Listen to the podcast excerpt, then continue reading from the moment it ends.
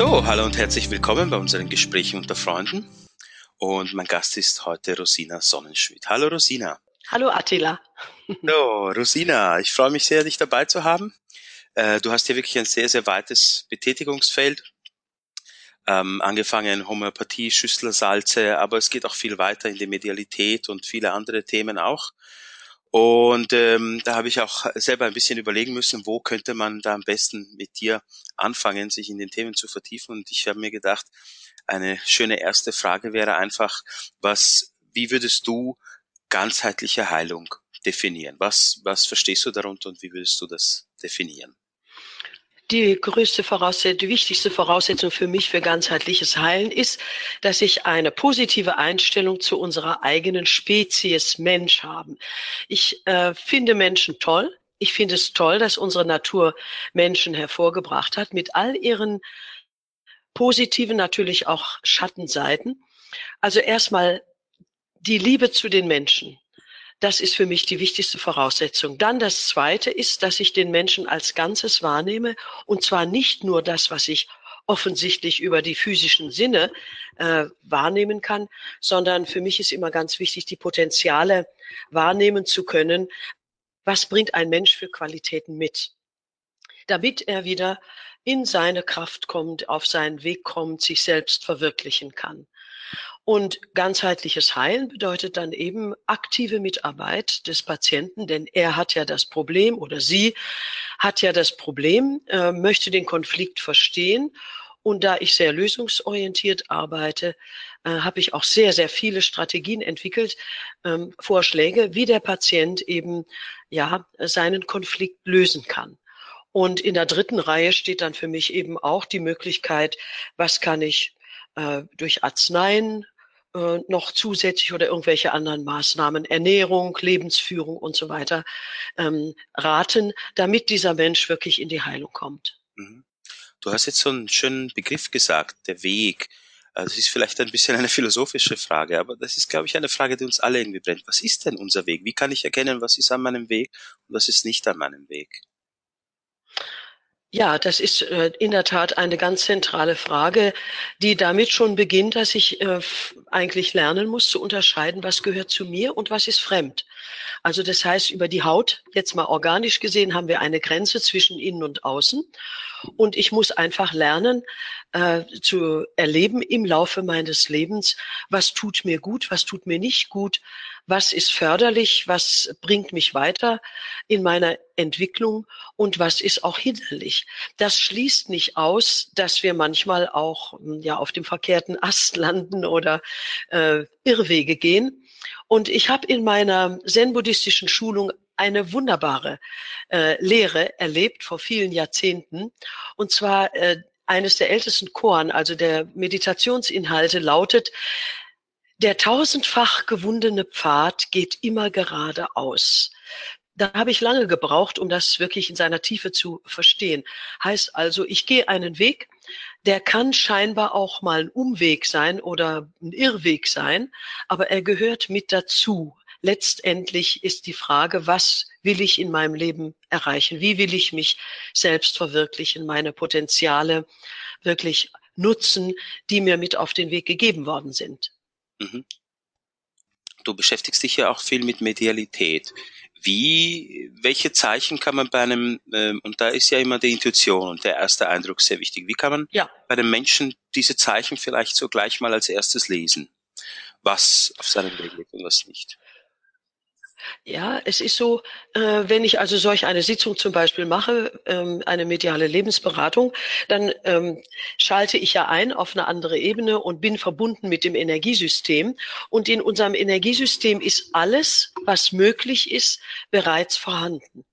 Und ich muss nun lernen, ähm, ein Handwerk, nämlich, dass ich äh, wahrnehmen lerne, mh, hm, was ist bei diesem Menschen schon in Aktion, also was verwirklicht dieser Mensch auch schon?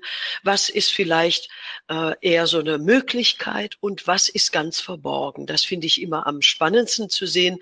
Ja, welche Potenziale bringt jemand mit? Äh, das verstellt ist oder diese Idee, die verstellt ist durch Glaubenssätze, das geht doch gar nicht, kann ich doch nicht, ich bin zu alt oder äh, habe ich keine Begabung für. Aber ich sehe immer wieder, dass die Menschen enorm viele Gaben haben und auch viele, die sie erst, ähm, erst wenn man ihnen das näher bringt, bereit sind, es wenigstens mal auszuprobieren. Und ähm, wie äh, verbindest du dann die Medialität mit anderen Heilmethoden, also mit der Homöopathie, Schüsslersalz und anderen Methoden? Ähm, also ich möchte es eigentlich trennen. Es ist für mich ein Unterschied, ob ich jetzt meine ganze Wahrnehmung darauf richte, den Patienten zu verstehen.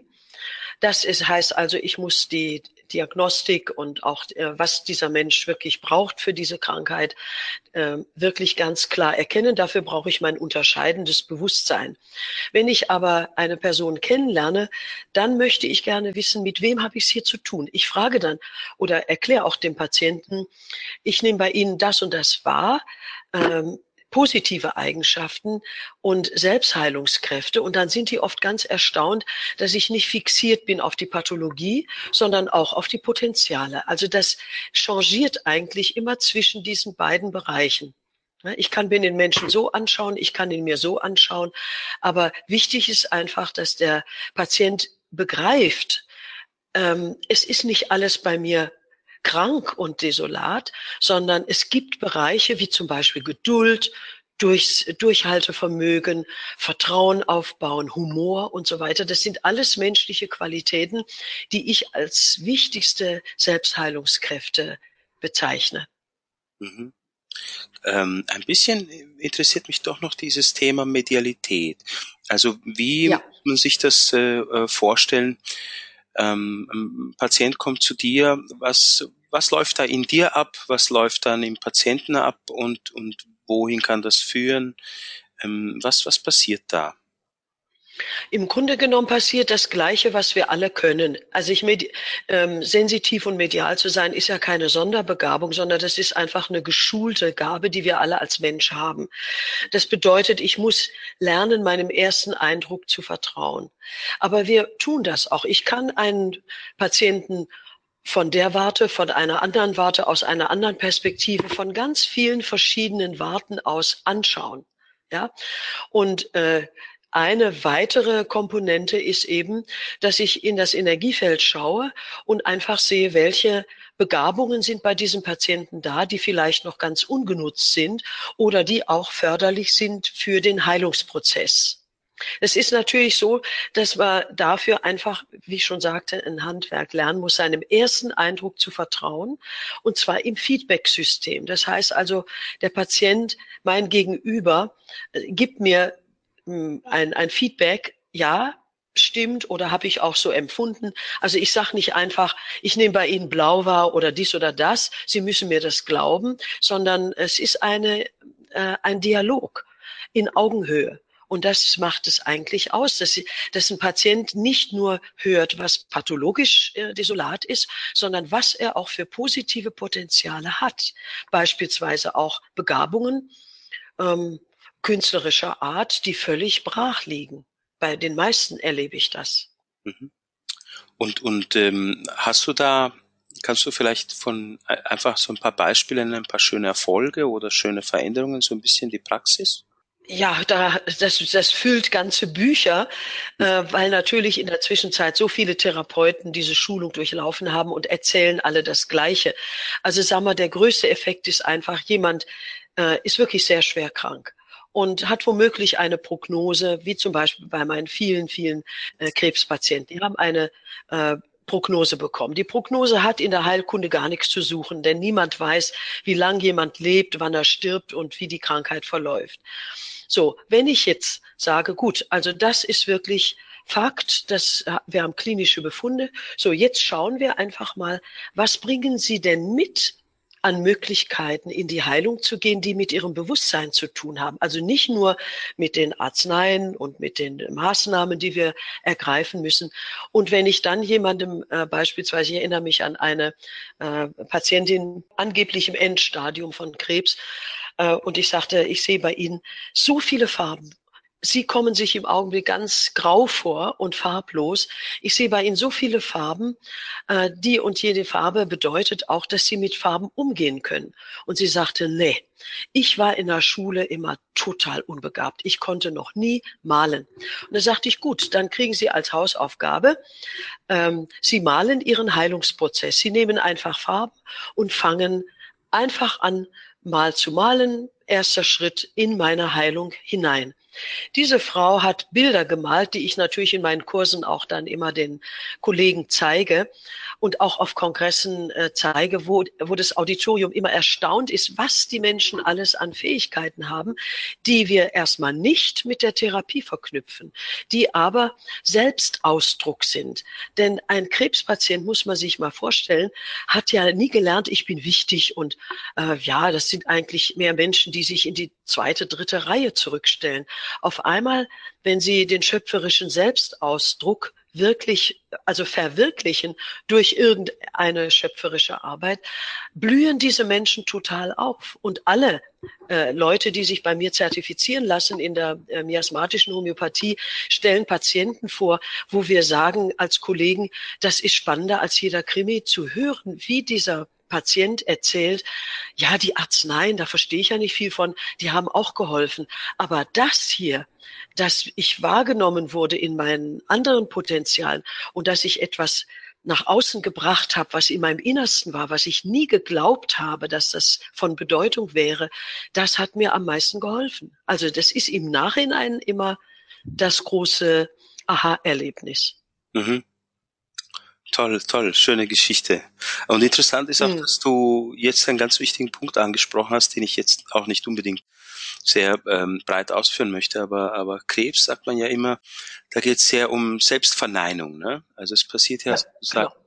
der Körper frisst sich ja selber auf und das, das passiert sozusagen so auf seelischer Ebene. Ja, hm. ja so ist es. Ja. Gut, ich würde vielleicht aber trotzdem äh, auch ein bisschen auf die andere Seite schwenken. Homöopathie Schüsslersalze, das ist auch ja. etwas, womit du dich beschäftigst. Wie würdest du jetzt so einen also auf dieser Seite zum Beispiel begleiten? Ja, für mich ist äh, die Homöopathie die genialste westliche Heilkunst, die jemals in unserer abendländischen Geschichte entstanden ist. Das ist sensationell, wie sich das äh, entwickelt hat in der Renaissance durch Paracelsus und dann aufgegriffen durch Samuel Hahnemann. Das, was die Homöopathie so einzigartig macht, ist, dass sie auf drei Säulen ruht. Also einmal natürlich die, ähm, die Konstitution, was also jetzt äh, in den letzten 50, 60 Jahren besonders in den Vordergrund gerückt ist, also ein Psychogramm eines Patienten, wie er denkt, fühlt und, fühlt und handelt. Aber Hahnemann hat schon zu seiner Zeit entdeckt, dass unter der Krankheit noch eine tiefer liegende Schicht sein muss. Und er nannte das, wie das in dieser Zeit halt üblich war, altgriechisch oder lateinisch zu reden, er nannte das Miasmatik also Miasma. Und äh, die dritte äh, die dritte Säule ist dann eben, dass wir die Arzneimittel auch organotrop, also wie ein Laserstrahl genau auf ein Organsystem lenken können. Also wir haben eigentlich alles zur Verfügung, erstens, um chronische Krankheiten äh, als ähm, in der Ursache zu behandeln. Also was ist die Ursache unter der ganzen Symptomatik? Dann können wir die Persönlichkeit wahrnehmen. Dafür braucht man Menschenkunde. Äh, also muss man sich einfach mit Menschenkenntnis befassen. Und dann eben, dass die Organe ja keine Sachen sind, sondern Ausdruck von bestimmten Bewusstseinsanteilen. Das heißt, ich kann auch über Organ feststellen, welches Thema äh, ist psychisch-mental aktiv. Darüber habe ich ja auch zwölf Bände geschrieben, Organ, Konflikt, Heilung. Und das hat ja heute, nach Jahrtausenden sogar, äh, weil das ja in, im alten China schon längst bekannt war, die Neuropsychologie und Neurophysiologie bestätigt, dass es einen Zusammenhang gibt zwischen Organ und Konflikt. Das finde ich ganz großartig, dass wir dann auch in der Homöopathie ähm, die Arzneimittel organotrop also zielgenau einsetzen können. Und wie gesagt, die Homöopathie ist mit Sicherheit auch das Zentrum und denke ich mal auch die ähm, Behandlung der Zukunft. Im Moment streitet man sich noch rum und macht die Homöopathie schlecht. Das ist einfach schlechtes Benehmen, würde ich sagen. Aber da habe ich einen langen Atem, denn was Qualität hat, setzt sich durch. Die Homöopathie ist wirklich sensationell gut und lässt sich eben sehr gut verbinden mit ganzheitlichen zusätzlichen Maßnahmen wie Ernährung, Bewegung, also Körperbewegung, Rhythmisierung durch Atmung und so weiter und so weiter. Mhm. Und wie ergänzt sich das mit den Schüsslersalzen? Da war ja oft auch ein Kritikpunkt am Anfang, als der Dr. Schüssler sein System entwickelt hat. Also viele Homöopathen haben quasi mit dem Finger gesagt, ah, das ist ja zu einfach für uns.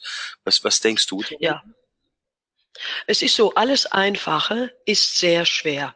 Wenn wir versuchen, als Mensch einfach zu werden, dann sind wir auf einem spirituellen Entwicklungsweg. Und es ist völlig klar, geht mir auch, ging mir nicht anders und geht mir auch jetzt immer noch so. Äh, das, wir glauben immer, das Komplizierte durch Kompliziertes therapieren zu können. Aber in Wirklichkeit ist es wirklich so, äh, je einfacher, umso besser. Und die Schüsslersalze sind deshalb so unwahrscheinlich toll, weil ich durch die Antlitzdiagnose und darüber hinaus auch durch die ganze Art, wie sich ein Patient verhält, ähm, etwas von der Konstitution mitbekomme. Und ich kann auf einer Ebene arbeiten, die meiner, also meiner Erfahrung nach heute noch viel, viel wichtiger ist als noch vor 20, 30 Jahren, weil so viele Depots von Mineralstoffen, von Grundstoffen, wie unser Körper aufgebaut ist, äh, abgebaut werden. Beispielsweise durch die äh, extreme Strahlenbelastung durch diese ganzen Kommunikationstechniken. Und das ist all, alleine schon wert, dass man die Schüsslersalze mit ins Boot nimmt. Und sie sind entweder eine eigenständige Therapieform oder eine sehr gute Begleitform. Es gibt zum Beispiel äh, Kollegen, die haben äh, bei mir diese Schüsslerausbildung gemacht und äh, eröffnen ihre Praxis nach der bestandenen Prüfung und haben sofort Erfolge. Wenn man das nämlich als, äh, als Ganzes sieht, was in der Schüssertherapie für Möglichkeiten ruhen, dann kann man damit eigentlich erstmal jahrelang problemlos arbeiten, weil wir ja längst über die zwölf äh, alten Schüssersalze hinaus sind. Ich bin längst bei 36 und das hat sich auch längst bewährt. Ich habe vor 20 Jahren schon mit diesen Erweiterungssalzen in der Tier Heilkunde in der Tiertherapie gearbeitet und gesehen, wie doll die Tiere darauf ansprechen und wende das ja selber seit 20 Jahren auch in der Menschentherapie an. Kannst du noch ein paar Worte zur Antlitzdiagnose sagen? Was, wie läuft das ab? Wie muss man sich das vorstellen?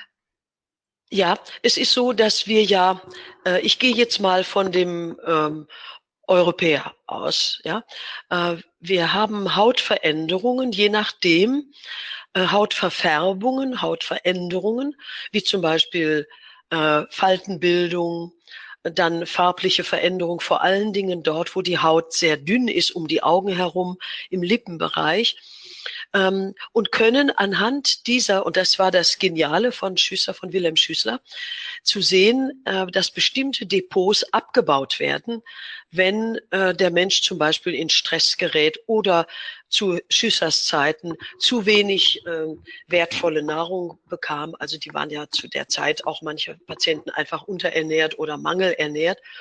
Das heißt, man kann dann am Gesicht ablesen, wie gut genährt ein Mensch ist und wo im Augenblick eine, eine äh, fehlerhafte Einregelung ist. Also das muss ich so erklären. Es gibt einmal die Möglichkeit durch Mangel, dass also tatsächlich dem Organismus nicht die nötigen Mineralien zugeführt werden, um Substanz aufzubauen. Substanz heißt Knochen, Gewebe, Blut, Zähne, Haare und so, alles was hart ist. Hm. Das ist die eine äh, Möglichkeit, dass sich im Gesicht also äh, Mangelzeichen durch Verfärbung zeigen.